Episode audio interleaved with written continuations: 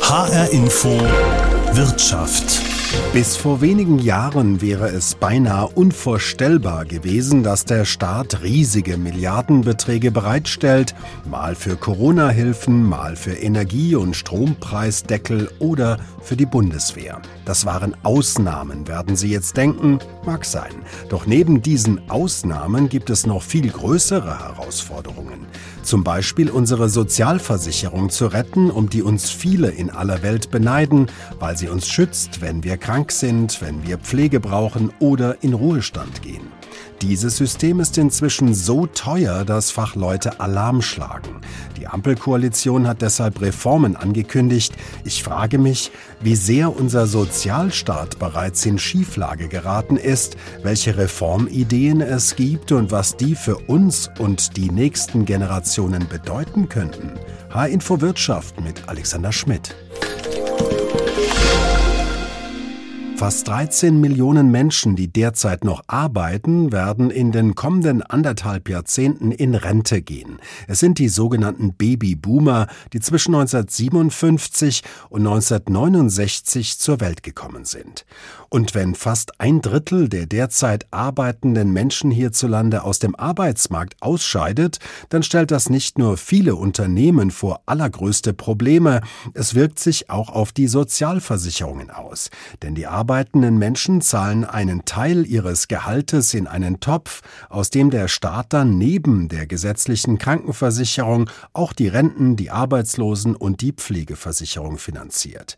Dieser Beitrag, den Millionen Menschen leisten, leisten, soll auf nicht mehr als 40 Prozent des Bruttolohnes steigen. Das ist die klare Ansage der Politik. Es mehren sich allerdings die Zweifel, ob diese Sozialgarantie, wie sie auch genannt wird, in Zukunft überhaupt noch gilt. Einer, der sich damit intensiv beschäftigt hat, ist Thies Büttner. Er ist Professor für Finanzwissenschaft an der Universität Erlangen-Nürnberg und berät auch die Bundesregierung. Von ihm will ich wissen, warum es diese 40-Prozent-Grenze überhaupt gibt und ob sie überhaupt sinnvoll ist. Ja, die 40 Prozent ist lediglich eine politische Grenze. Man hat das sozusagen in den Raum gestellt, um äh, Sorgen über die äh, weitere Abgabenbelastung zu zerstreuen. Allerdings summiert sich die Belastung durch Beitragssätze und Steuern insgesamt bereits auf ein sehr hohes Niveau. Wir sind dort schon an der Weltspitze. Die OECD berechnet zum Beispiel die Gesamtabgabenbelastung und findet äh, für Deutschland ungefähr 48 Prozent. Das ist der zweithöchste Wert für Singles in allen entwickelten Ländern. Die Bundesregierung hatte zu Beginn der Corona-Pandemie die Garantie ausgegeben, dass die Beitragssätze der Sozialversicherung bis 2021 bei maximal 40 Prozent liegen dürfen. Wo stehen Sie heute und wo würden Sie zum Beispiel in fünf oder zehn Jahren stehen, wenn wir so weitermachten wie bisher? Ja, aktuell stehen wir bei 40 Prozent, ganz genau 40,05 wird derzeit gerechnet. Das hängt dann von dem Zusatzbeitrag bei der Krankenversicherung ab. Ja, und wenn sich die gesetzlichen Regelungen nicht ändern, ist der fundamentale Trend für diese Beitragssätze positiv. Bis 2025 haben Kollege Werding und ich einen Anstieg um zwei bis drei Prozentpunkte errechnet und bis 2030 sehen wir einen Anstieg schon auf 45 Prozent. Dann ist allerdings die Entwicklung noch nicht am Ende. Man kann da noch weiter in die Zukunft Prognosen machen. Natürlich ist die äh, Prognosesituation derzeit besonders unsicher. Wenn die Wirtschaft jetzt etwas besser läuft, dann kann sich dieser Anstieg in den Beitragssätzen etwas verzögern, aber die Grunddynamik bleibt positiv. Und die ist nach oben. Einmal angenommen, der Sozialversicherungsbeitrag würde bis in sieben Jahren auf 45 Prozent steigen. Was bedeutet das konkret für Arbeitnehmer und Arbeitgeber? Nun, wenn der Abgabensatz um fünf Prozent höher ist als jetzt, bedeutet das schlicht, dass von jedem Euro, der erwirtschaftet wird, fünf Cent weniger in den Nettoverdiensten landet. Rechnet man das schwache Wachstum entgegen, das zu erwarten ist, bedeutet das konkret, dass die Nettoverdienste eigentlich stagnieren müssten. Ähm, die Folge ist dann eine weitere Ausweitung der Schwarzarbeit, wo ja diese Abgabenbelastung nicht anfällt. Abwanderung äh, ist auch ein Thema und die Verlagerung von arbeitsintensiver Produktion ins Ausland. Die Unternehmer sagen ja, wir stehen im internationalen Wettbewerb, deshalb dürften die Beitragssätze nicht ins Uferlose steigen. Fallen wir perspektivisch, wenn nichts Grundlegendes geschieht, weiter zurück im Wettbewerb, weil einfach Made in Germany zu teuer würde? Ja, ich denke auch, die Standortthematik wird sich äh, wieder verschärfen. Dauerhafte höhere Energiekosten und höhere Sozialabgaben stellen eben doch einen hohen Druck dar, die Produktion an anderen Standorten auszuweiten. Das können ja gerade die multinational aktiven deutschen Unternehmen tun. Im Ausland kann man dann schließlich bei niedrigerer Abgabenbelastung und niedrigeren Energiekosten produzieren und die Güter dann weitgehend unversteuert einführen. Wenn wir über die Sozialversicherung reden, dann reden wir über vier Säulen, die Kranken, die Pflege, die Renten und die Arbeitslosenversicherung. Wo laufen uns denn die Kosten stärker und wo laufen sie weniger stark aus dem Ruder? Ja, da gilt es verschiedene Faktoren zu unterscheiden. Zentral ist sicherlich die demografische Entwicklung. Sie schlägt sich primär in der Rentenversicherung nieder und hat dann aber auch Auswirkungen äh, für die Pflegeversicherung und die Krankenversicherung. Grundproblem bei der Demografie ist eben einfach, dass mehr und mehr Menschen im Ruhestand sind und zugleich die Zahl der Menschen, die arbeiten, abnehmen.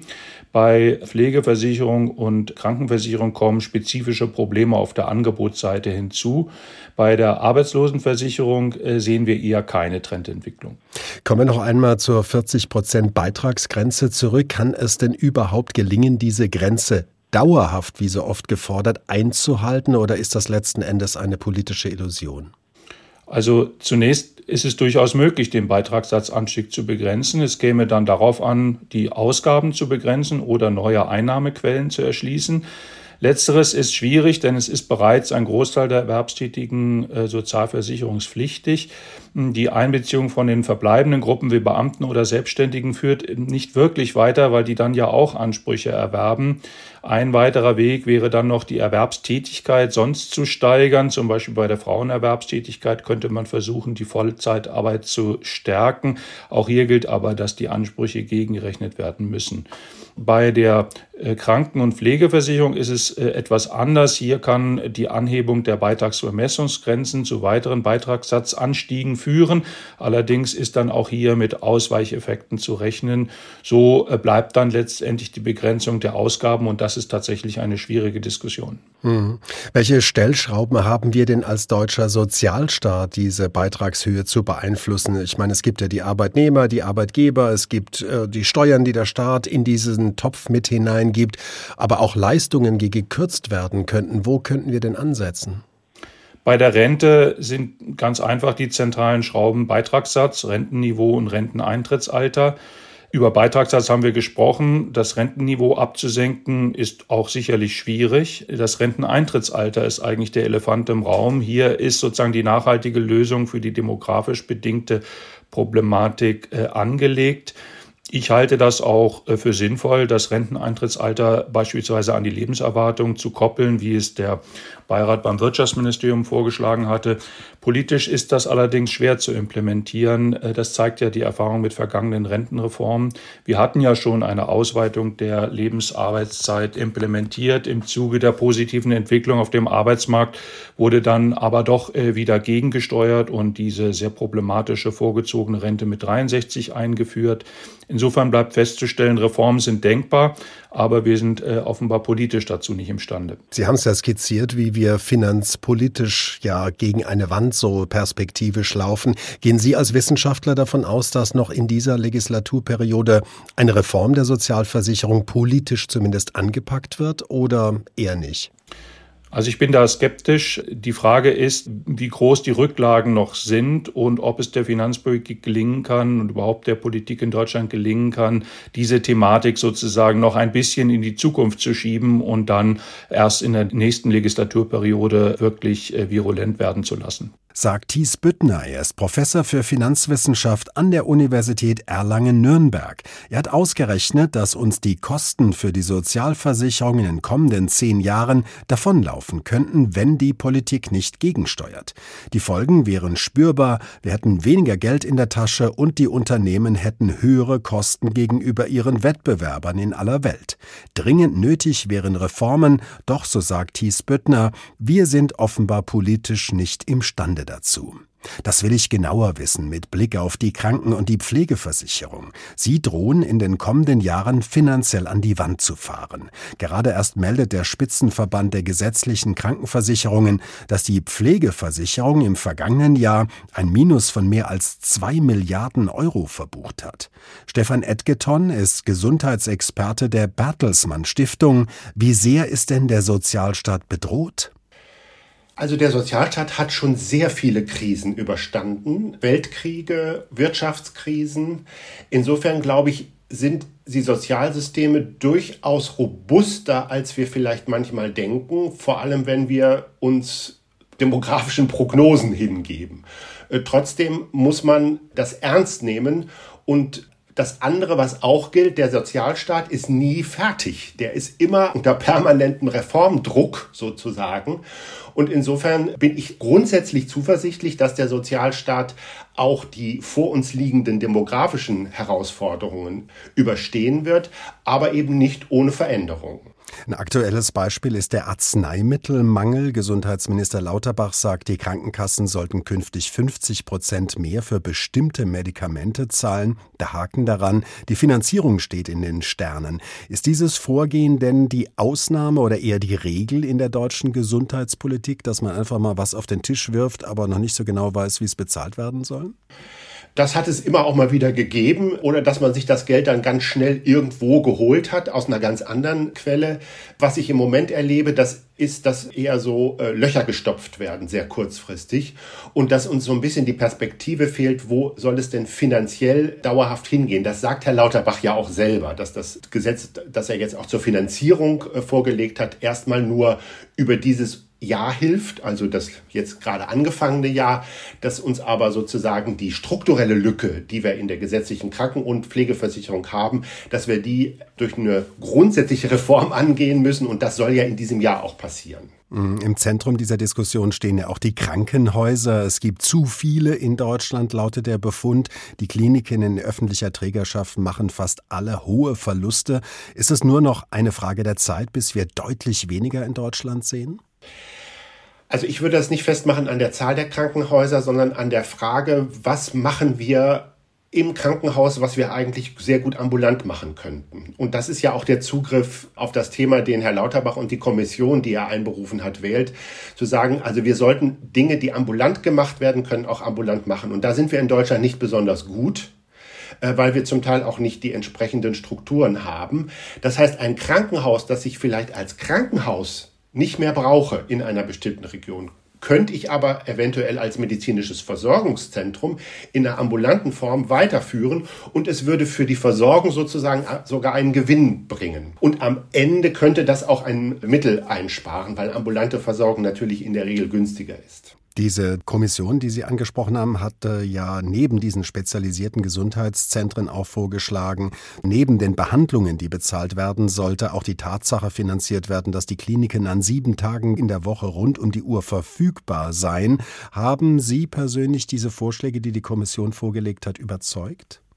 Also das ist, glaube ich, inzwischen sogar fast Konsens in der Fachszene, dass wir die Vorhaltekosten, so heißt das ja, äh, der Krankenhäuser tatsächlich anders bewerten und vergüten müssen als die konkrete einzelne Leistung, die jetzt über Fallpauschalen ja auch weiterhin abgerechnet werden soll. Das ist schon sinnvoll, weil äh, das System, wie wir es jetzt haben, dass alles über die Fallpauschale läuft, führt eben dazu, dass ich die Vorhaltung äh, nur refinanziert bekomme, wenn ich möglichst viele Fälle mache.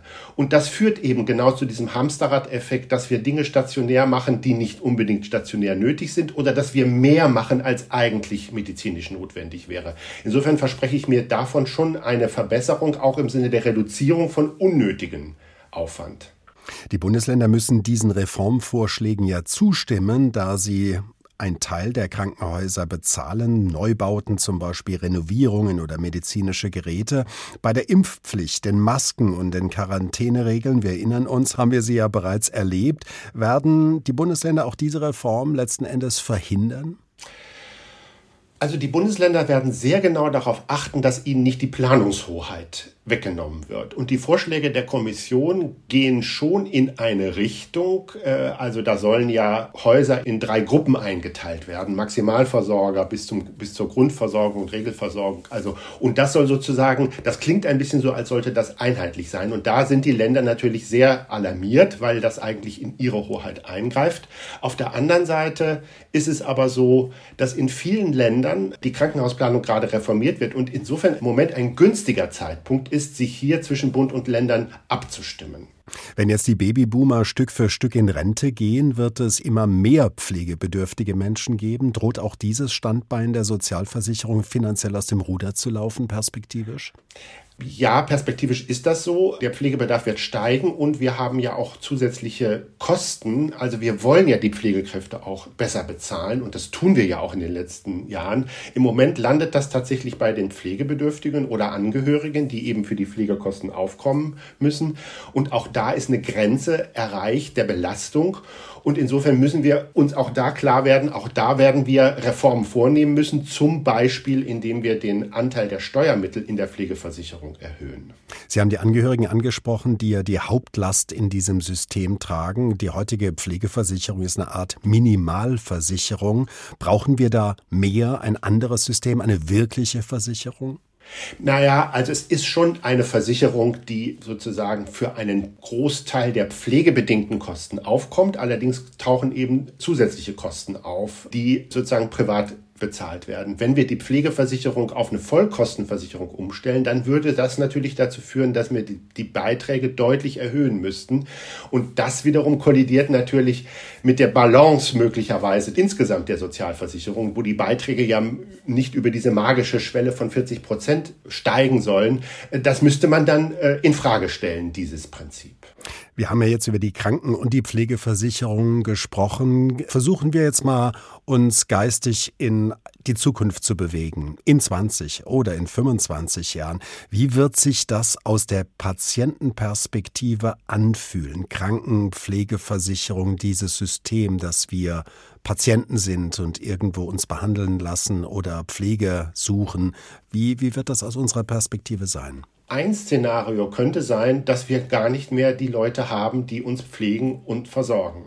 Das wäre sozusagen das negative Szenario. Da geht es dann gar nicht ums Geld primär, sondern da geht es darum, dass die Menschen nicht mehr da sind oder dass die Berufe nicht so attraktiv sind. Deshalb ist es jetzt wichtig, gute Ausbildung, gute Arbeitsbedingungen zu schaffen und das kostet eben Geld äh, und dafür müssen jetzt die Weichen gestellt werden was ich schon denke, dass wir in 20, 30 Jahren die Vorteile der digitalen Versorgung viel stärker im Alltag erleben, als wir das jetzt tun. Da ist Deutschland wirklich weit, weit hinten im Vergleich zu anderen Ländern und muss da aufholen und wird da auch aufholen. Insofern glaube ich, dass da durchaus auch Hoffnungszeichen sind in der Zukunft, dass sich Versorgung auch verbessern kann, dass sie smarter wird in gewisser Weise. Stefan Edgeton ist Gesundheitsexperte der Bertelsmann Stiftung. Er sieht dringenden Reformbedarf bei der Kranken- und der Pflegeversicherung und hofft auf die Digitalisierung im Gesundheitswesen, die uns Patienten Vorteile bringen könnte.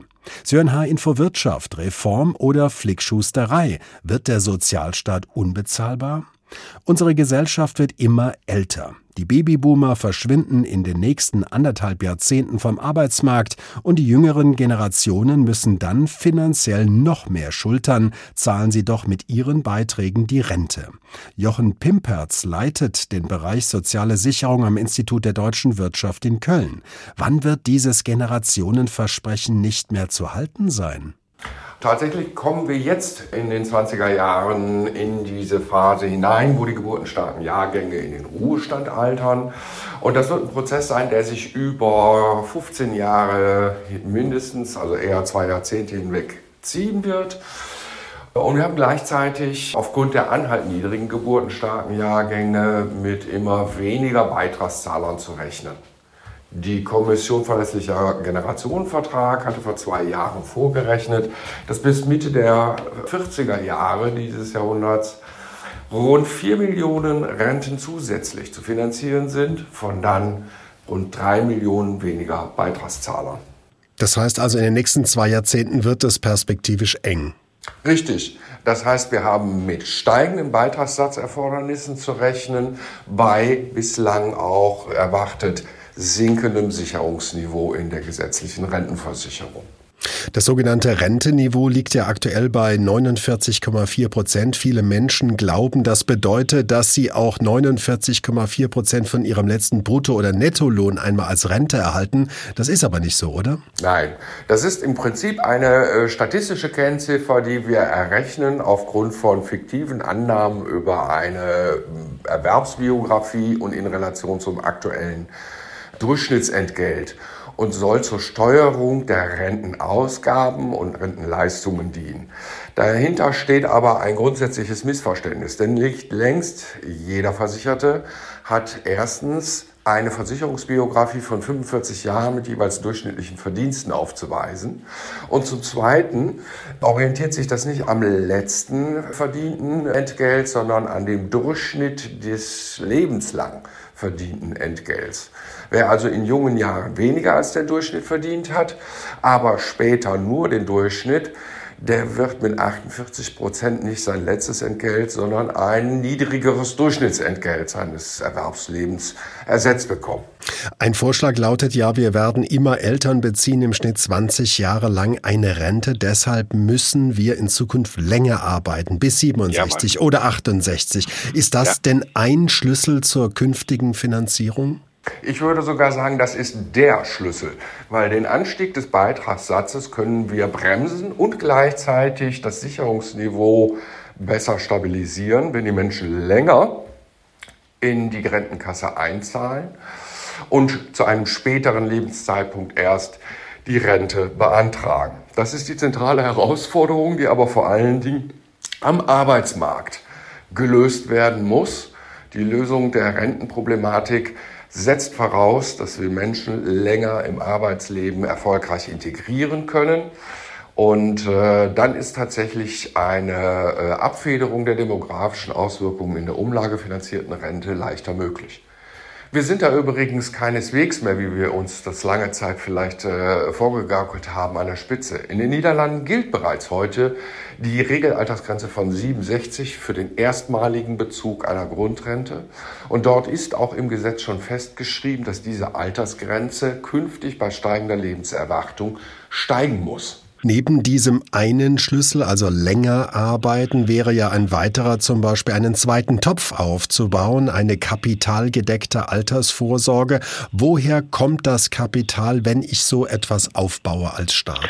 Die Bundesregierung hat sich in einigen Eckpunkten darauf verständigt, künftig eine zweite kapitalgedeckte Finanzierungssäule für die gesetzlichen Renten aufzubauen. Das ist aber nicht gleichzusetzen mit der privaten oder betrieblichen Altersvorsorge, die ja auch kapitalgedeckt erfolgen.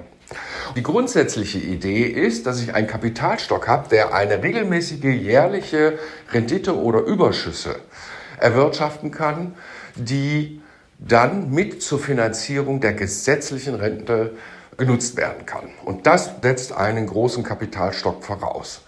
Wir haben eine einfache Beispielrechnung äh, dazu mal angestellt. Wenn wir nämlich zum Beispiel einen Beitragssatzpunkt schon im Jahr 2022 hätten einsparen wollen, dann wäre bei einer Rendite von drei bis fünf Prozent, die man vielleicht erzielen könnte am Kapitalmarkt, ein Kapitalstock zwischen 400 und knapp 600 Milliarden Euro vonnöten gewesen.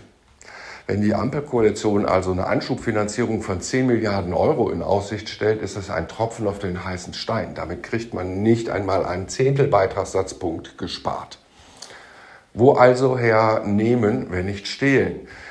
Die Idee ist, ich nehme am Kapitalmarkt einen Kredit auf, ich verschulde mich als Bund und daraus kaufe ich eben Aktien, die eine höhere Rendite erzielen, als es das, was ich an Zinslast tragen muss für diesen Kredit. Mhm. Und wer würde dieses Geld dieses riesigen Kapitalstocks verwalten? Das ist natürlich eine der Schlüsselfragen, die natürlich viele interessieren würde. Da kann man sich unterschiedliche Möglichkeiten vorstellen, sei es die Deutsche Bundesbank oder sei es eine neu gegründete Behörde, die ein solches Fondsmanagement übernehmen würde. Das Problem sehe ich vor allen Dingen an zwei Stellen. Das erste ist, der Staat oder die staatlich beauftragte Behörde wäre auf einmal angesichts der notwendigen Volumina ein relevanter Kapitalmarktakteur. Und damit würde die EU-Wettbewerbsaufsicht auf den Plan gerufen, damit es hier nicht zu einer, sagen wir mal, verbotenen Marktbeeinflussung durch den Staat käme. Und das Zweite ist, wie werden denn künftigen Generationen versprochen und versichert werden, dass nicht der Gesetzgeber im Jahr 2030 doch wieder auf die Idee kommt, den Kapitalstock abzuschmelzen und damit wieder künftige Generationen zu belasten?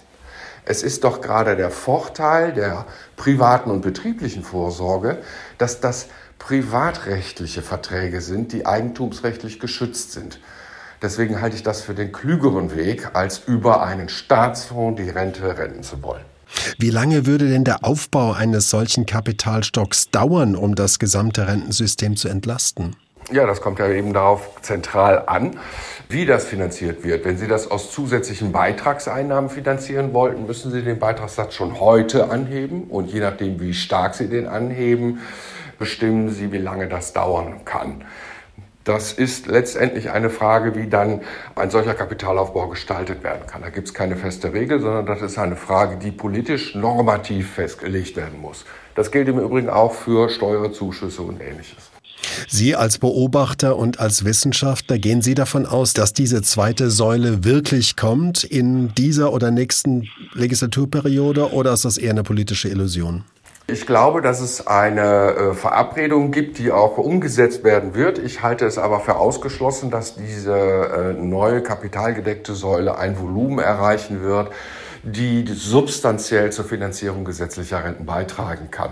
Das heißt also, das Problem steigender Beitragssätze und eines sinkenden Sicherungsniveaus bleibt bestehen und erfordert eine normative Festlegung des Bundes, einschließlich der Frage, welche Generationen dann zur Finanzierung gesetzlicher Renten aufkommen müssen. Jochen Pimperz vom Institut der deutschen Wirtschaft in Köln sieht einen Schlüssel für die Reform der Rentenversicherung im längeren Arbeiten und in einem zweiten Topf, den die Ampelkoalition für die Rentenversicherung aufbauen möchte, der eines Tages möglicherweise mit Aktien oder Anleihen gefüllt sein wird. Die Sozialversicherung muss also dringend renoviert werden, sagen meine Gesprächspartner, egal ob Kranken-, Pflege- oder Rentenversicherung. Überall ist das Geld bereits knapp und das dürfte noch dramatischer werden, wenn viele Millionen Deutsche in den kommenden Jahren in Rente gehen. Reform oder Flickschusterei? Wird der Sozialstaat unbezahlbar? Den Podcast gibt es auch in der ARD Audiothek. Mein Name ist Alexander Schmidt.